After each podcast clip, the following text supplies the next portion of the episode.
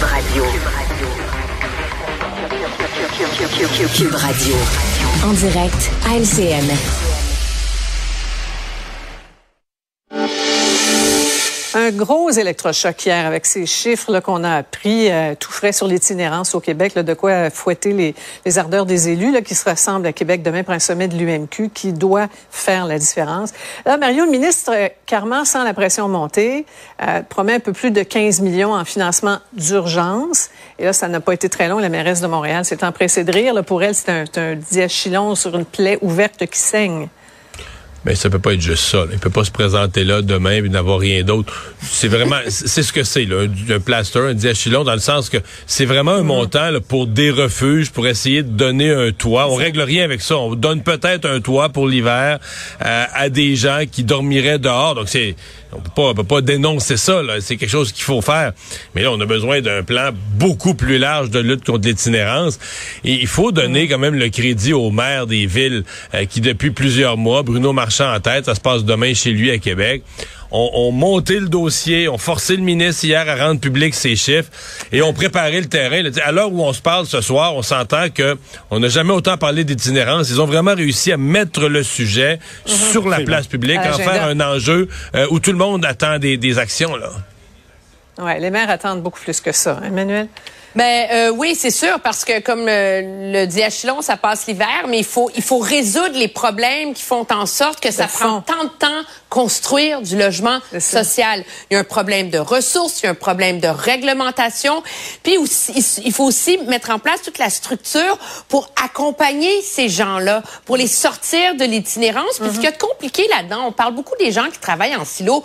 Le problème, cependant, c'est qu'il n'y a pas une cause. On n'est plus à l'époque où ce sont tous des toxicomanes, des gens qui ont des problèmes de ouais. santé mentale. Ouais.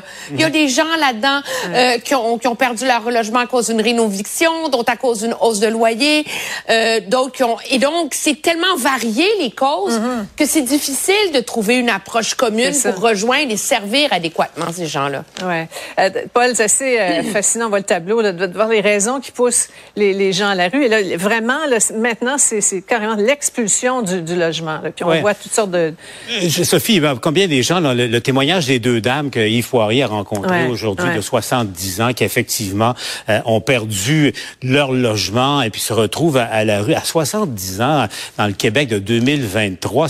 C'est un visage là, sur les chiffres ah ouais. dont on a pris connaissance hier. Mais de manière générale, donc c'est clair que, que les, les, maires et les mairesses euh, ont réussi à, à, à, placer le gouvernement euh, devant l'obligation d'en de, de, faire beaucoup plus. Ça, c'est une chose. Le risque que, que tout le monde court en ce moment, à, à, mon avis, il est simple. Si on continue encore dans la ritournelle de c'est ta faute, c'est pas de la mienne, comme on a entendu encore aujourd'hui un peu, on n'en sortira pas. Et au plan politique, je pense, je sais pas si vous avez suivi la période de questions aujourd'hui, mais il y a personne qui peut douter de la volonté maintenant et de la sincérité des gens au pouvoir comme dans l'opposition de trouver des solutions concrètes. Ouais, Donc, le ministre Carman n'arrête pas de le dire. Il faut travailler ensemble. Ben, tout le monde le dit au fond, mais, oui, mais est-ce qu'on va, on va le faire? on, on, va le faire. Et c'est pas vrai que les villes n'ont pas une part de responsabilité dans, dans, dans, dans la solution, en tout cas. Ça, euh, ça, ça c'est clair, et on verra ce que ça donnera demain. Oui, on sera là demain, de toute façon, pour couvrir ce sommet en long et en large. D'abord, c'est important de dire que Québec solidaire n'a pas le monopole de la solidarité. On le voit avec euh, ses actions, avec Facebook dans Jean Talon en particulier.